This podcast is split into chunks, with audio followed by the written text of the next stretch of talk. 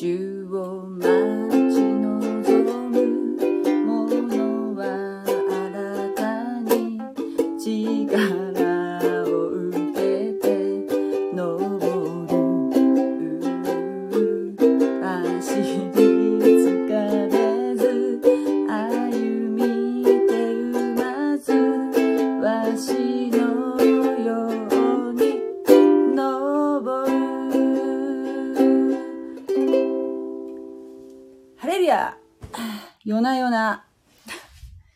たします。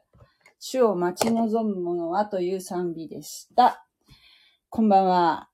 えーと、今日はですね、いよいよ、マタイの福音書24章になりました。はい。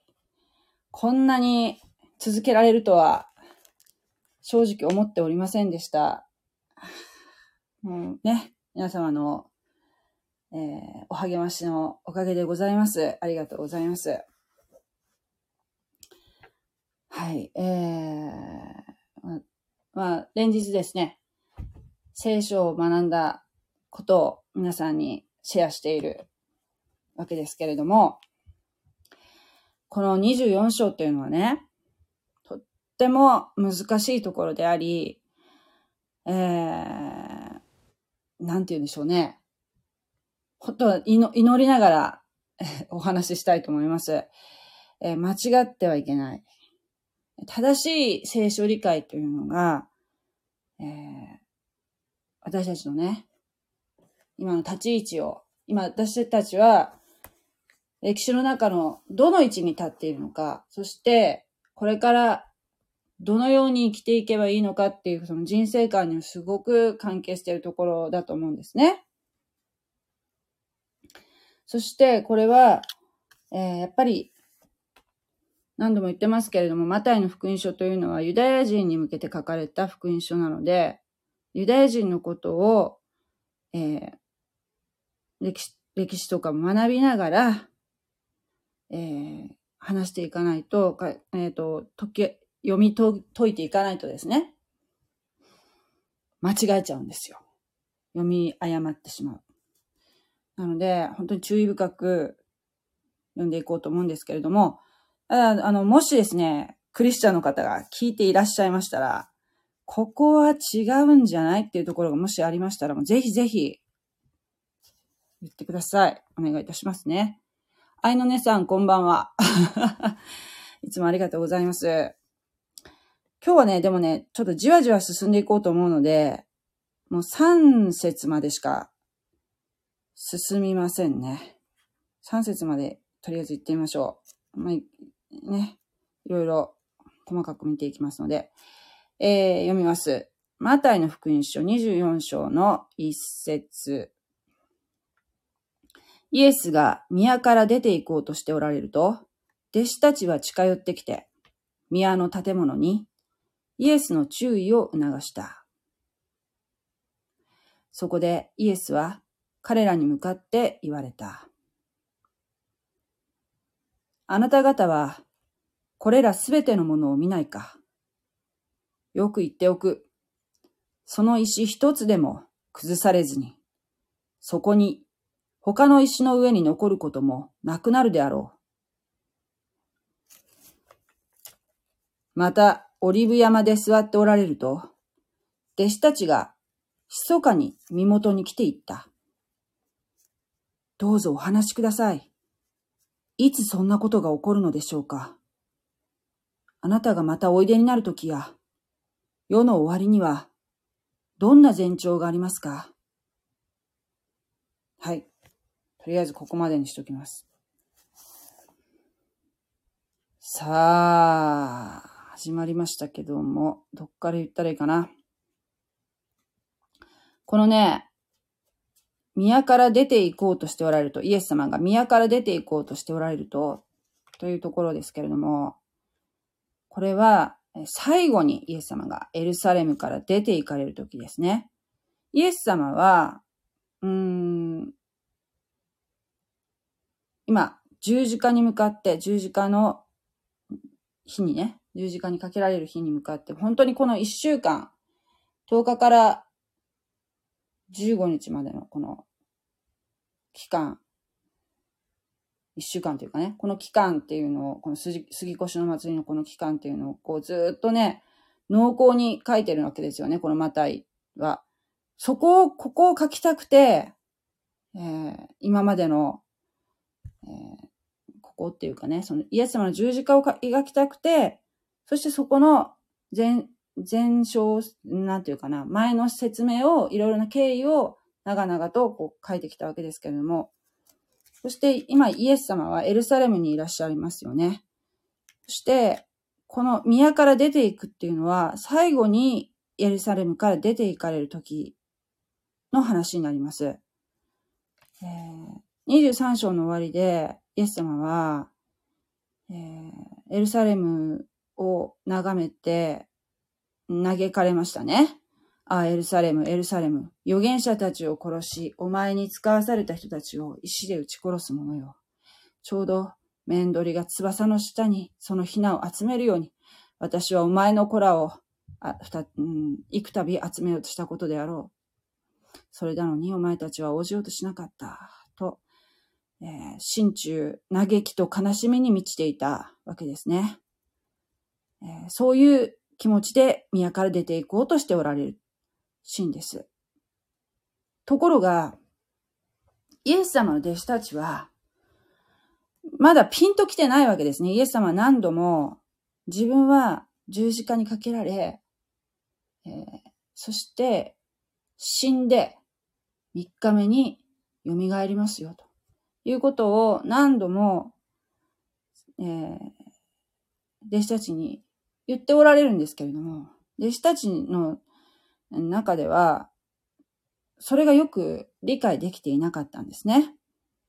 なので、えー、そう、宮の建物に、その神殿ですね、神殿、エルサレム神殿をこう見たときに、えー、弟子たちはイエス様に対してですね、こういうふうに言うわけですね。すごいですね。イエス様、見てくださいよ。この神殿の立派さを。と言っているわけですよ。まるであの、田舎から出てきた、まるでっていうかもう、はっきり言って弟子たちって、えー、もう、田舎から出てきたね、人たちですからね。なので、こういう大きな立派な建造物を見て、人工の建造物を見て、非常に、えー、感動してるわけですよ。宮の建物にイエスの注意を流した。すごいですね。で、これは、今この宮っていうのがどういう状況かっていうと、今、実は工事中なんですね。えー、ヘロデ、あんえ、ヘロデ大王という人がいたんですけれども、えー、そのヘロデ大王がですね、ユダヤ人、ユダヤ人ではないんですね。ヘロデ大王というのは。えー、エドム人でした。が、えー、ユダヤ人の関心を引こうとして、エルサレム神殿を、えー、まあね、増築っていうんですか、工事をしてたんですね。それは、なんと、紀元前20年、えー、紀元前20年から、えー、続けているんですけれども、このイエス様のこのピンポイントで現在は、この時点では、紀元30年ですね。この時点でもう50年経ってるんですよ。50年経ってもまだ終わってないんですね、工事が。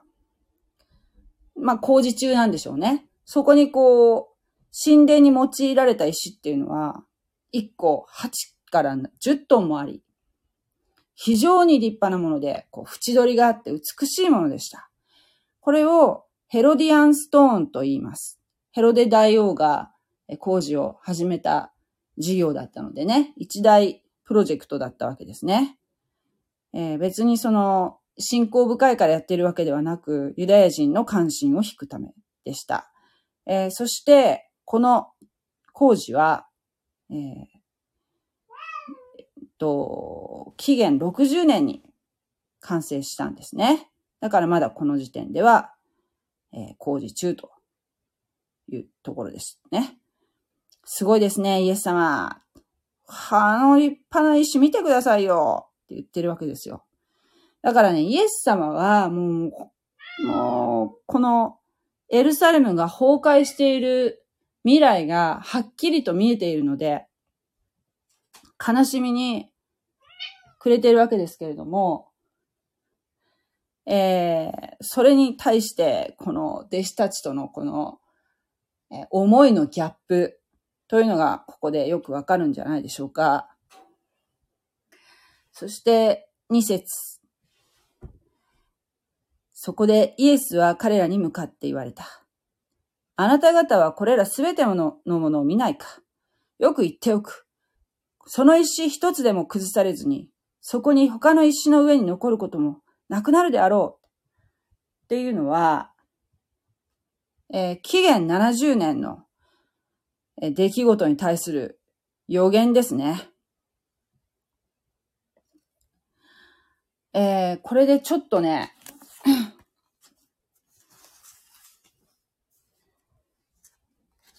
この予言は紀元70年にイエス様がこの、こんな、君たちこの宮は全部、コッパみじんになるんだよということを、えー、イエス様はおっしゃってるわけです。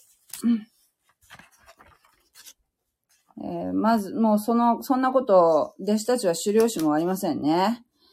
えー、じゃあその、紀元70年に、えー、どうなったかっていうとですね、エルサレム、エルサレムが陥落し、神殿が崩壊したんですね。簡単に申し上げますと、ヨセフスっていう人がユダヤ戦記っていうものを記しているんですけれども、それによると、えー、エルサレム陥落の際にですね、110万人が虐殺され、そして9万7千人の残った者も奴隷として死役を強制されることになりました。城壁も住宅地も神殿も完膚なきまでに崩されました。えー、ローマ兵によってね。そして一部の城壁は見せしめのために残されたということなんですね。あこれは後ほどまた詳しくえー、別の回の時に言うと思うんですけれども、えー、つまり、この石の上に、この立派な石ですね、ヘロディアンストーン。立派な石がこうどんどん積み上げられてるんですけれども、そこの石の上に他の石が残ることもないであろうというのはもう全部石という石が重な、一つも重ならないぐらいに全部崩されるんだ。今君たちが見てるものは。何を驚いてるんだ？そういうイエス様の気持ちですよ。もう悲しみの中にいるのにみんなが、えー、立派ですねって言ってるね。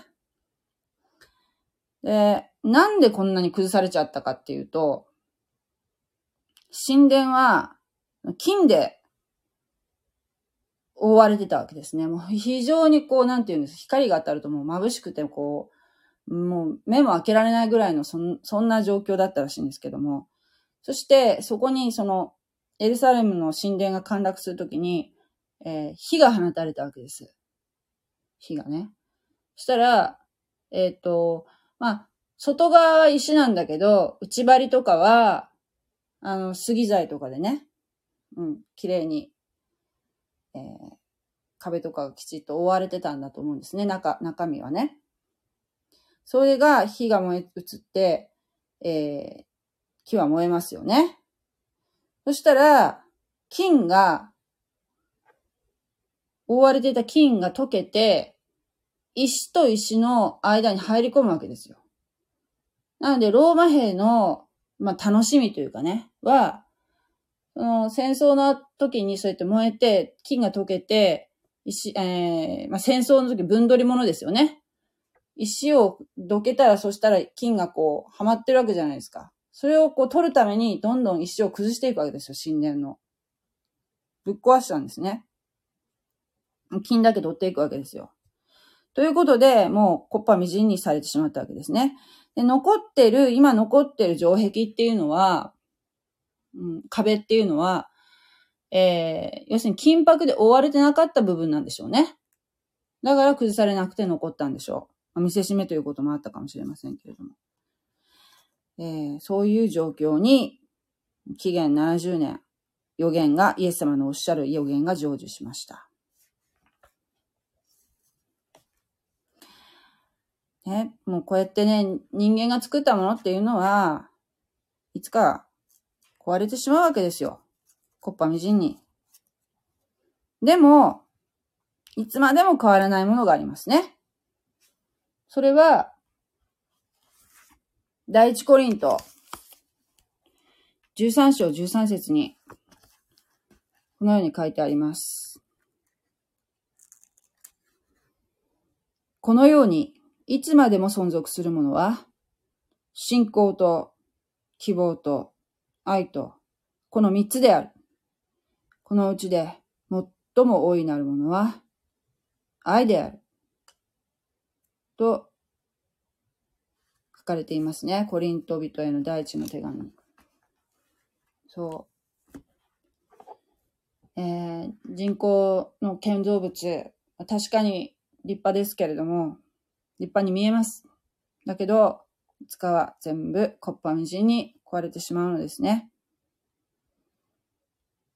えー、見えないものに本当の価値がある。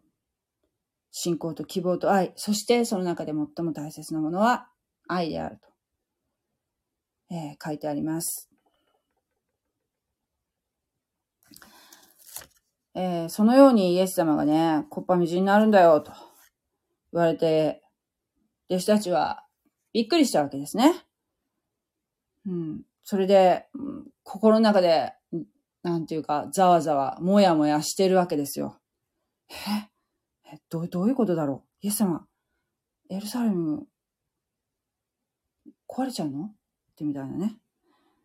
それで、えー、3節、えー、また、オリーブ山で座っておられると、弟子たちが密かに身元に来ていた。イエス様に質問しに来るんですね、密かに。オリーブ山でイエス様が座っておられるところに弟子たちが密かに来て尋ねたんですね。この密かにっていうのは、えー、ここの箇所が、えー、誰にでも公にして良いものではない内容であるということが、えー、ここからわかると思いますね。弟子たちは何と質問したでしょうかどうぞお話しください。いつそんなことが起こるのでしょうかあなたがまたおいでになるときや、世の終わりには、どんな前兆がありますか？と、畳みかけるように質問したわけですね。では、この弟子たちの質問、整理してみましょう。まず一つ目、いつそんなことが起こるのでしょうか？これは、イエス様が2節でおっしゃった、エルサレムがコッパみじんになるんだよと。神殿はコッパみじんになるよ。といったこと。エルサレム崩壊、エルサレム陥落がいつ起こるのでしょうかこれが1とします。そして2つ目の質問。あなたがまたおいでになるとき。これは、2つ目の質問は、再臨の時の印。あなたが復活してまた来られるとおっしゃってますけども、再臨はまた再び来られる時っていうのはいつなのですか？と質問しています。そして三つ目の質問。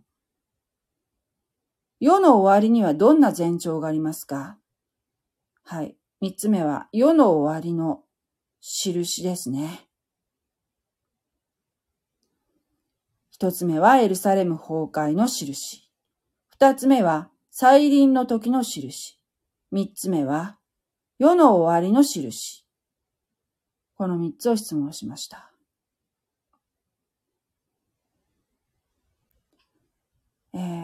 皆さんは、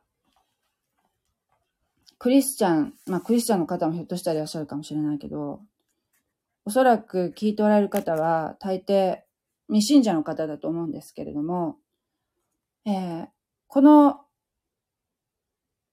予言、今から説明することは、えー、やっぱり心の準備をして聞いていただきたいんですね。この、この予言のことを聞いて、えー、いたずらに恐れたり、あるいは、うん、そうですね。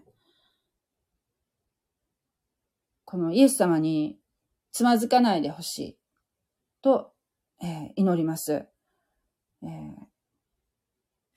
どうぞ、あの心の準備をして、これからしばらく配信何日かにかに分けてお話ししますけれども、そのようなつもりで聞いていただきたいなと思いますね。そしたら、えー、今、私たちが歴史の中でどの位置に立っているかということが、えー、理解できると思います。えー、イエス様は、この弟子の質問に、えー、これから、3、1、2の順に答えてます。つまり、世の終わりの印、最初に。そして次に、エルサレム崩壊の印。そして最後に、再臨の印について答えてるんですね。だから弟子たちが聞いた順番にはお答えになってません。そのこともとても大事なことです。はい。えー、では、えー、明日から、オリーブ山の説教と言われる箇所に入るんですけれども、最初の、えー、まず、世の終わりの印まず、世の終わりの印、え、ではないものから説明をされていますね、イエス様はね。それを明日からちょっとずつ進めていきたいと思います。はい、えー、っと、読みますね。愛のねさん。ありがとうございます。弟子たちは特別信仰深いものっていうわけではないんですね。ああ。うーん、どういうふうに言ったらいいのかな。いや、この人たちは非常にえー、信仰深い方だと思いますよ。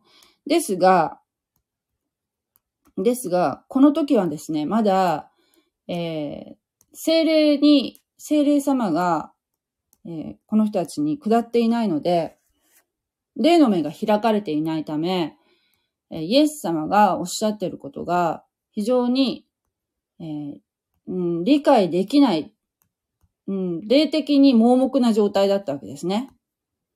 なので、えー、イエス様がおっしゃってることが、え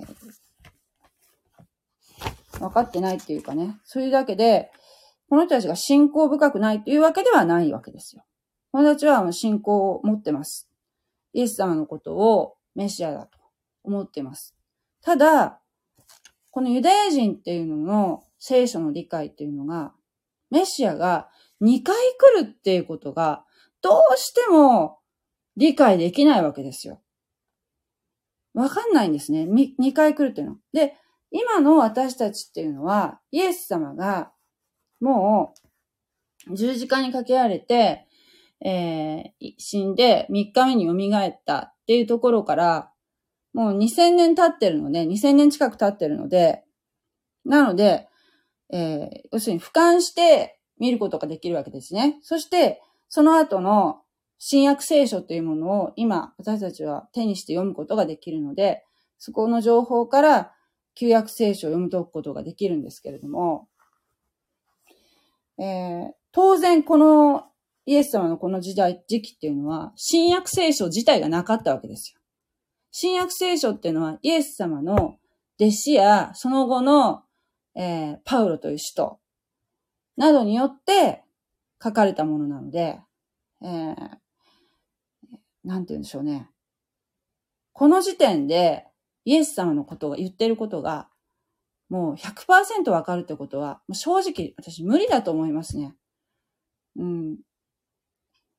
だけど、一人ですね、ちょっと例外的な人がいて、その人はかなりの部分で分かってたと思うんですね。その方は、実は女性なんですけども、ベタニアのマリアという人です。え、その人は、うん、イエス様の足元で、えー、他の弟子たちに混じって、男性たちがほとんどだと思うんですけど、そうやって熱心にイエス様の話を聞いていました。なのでイエス様が十字架で死なれるってことは、誰よりも分かってたんですね。理解してたんです。弟子たちは、イエス様が十字架で死ぬ、うん、3日目に蘇るっていうことは、なんとなく言われても分かってるんだけど、まさかそんなことがもう、すぐ起こるとは、えー、理解してないわけですね。だけど、マリアだけはよく分かってて、そしてイエス様の足元に来て、涙を流しながら、えー、香油でイエス様の葬りの支度するわけですね。イエス様の足を、えー、高価なナルドの香油で、えー、なんて言うんでしょうね。洗うっていうか、えー、拭いたんですね。で、それは、そういうことをしてても、弟子たちは、なんでそんなことをこの女はしてるんだろうと、えー、理解できなかったんですね。けど、マリアはよくわかってました。だから、その出来事は今に至るまで、そのマリアのやった行為は語り継がれてるわけですね。えー、そういう、えーうん、女性一人、えー、マリアのことを、えー、ちょっとお話ししたんですけれども、そして、弟子たちは、エルサレム崩壊と再臨が立て続けにあると考えていたんですね。えー、だから、エルサレムは、まあ、そのイエス様がおっしゃる通り崩壊して、そしてすぐイエス様はまた、えー、この地上に戻って来られるんやろうと、えー、この時点では思ってたわけです。だから、このように、うん、エルサレム崩壊と、えー、再臨を同時にもう立て続けに質問してたんじゃないかなっていうふうに考えています。うん。えー、ちょっとね、複雑な内容になってくるので、私も、えー、ちょっとずつちょっとずつですね、えー、進めていきたいと思うんですけれども、はい、えー、今日はね、この辺にしておきたいと思います。ありがとうございました。また、じゃあ、ぜひ明日も聞いてください。God bless you! じゃあね。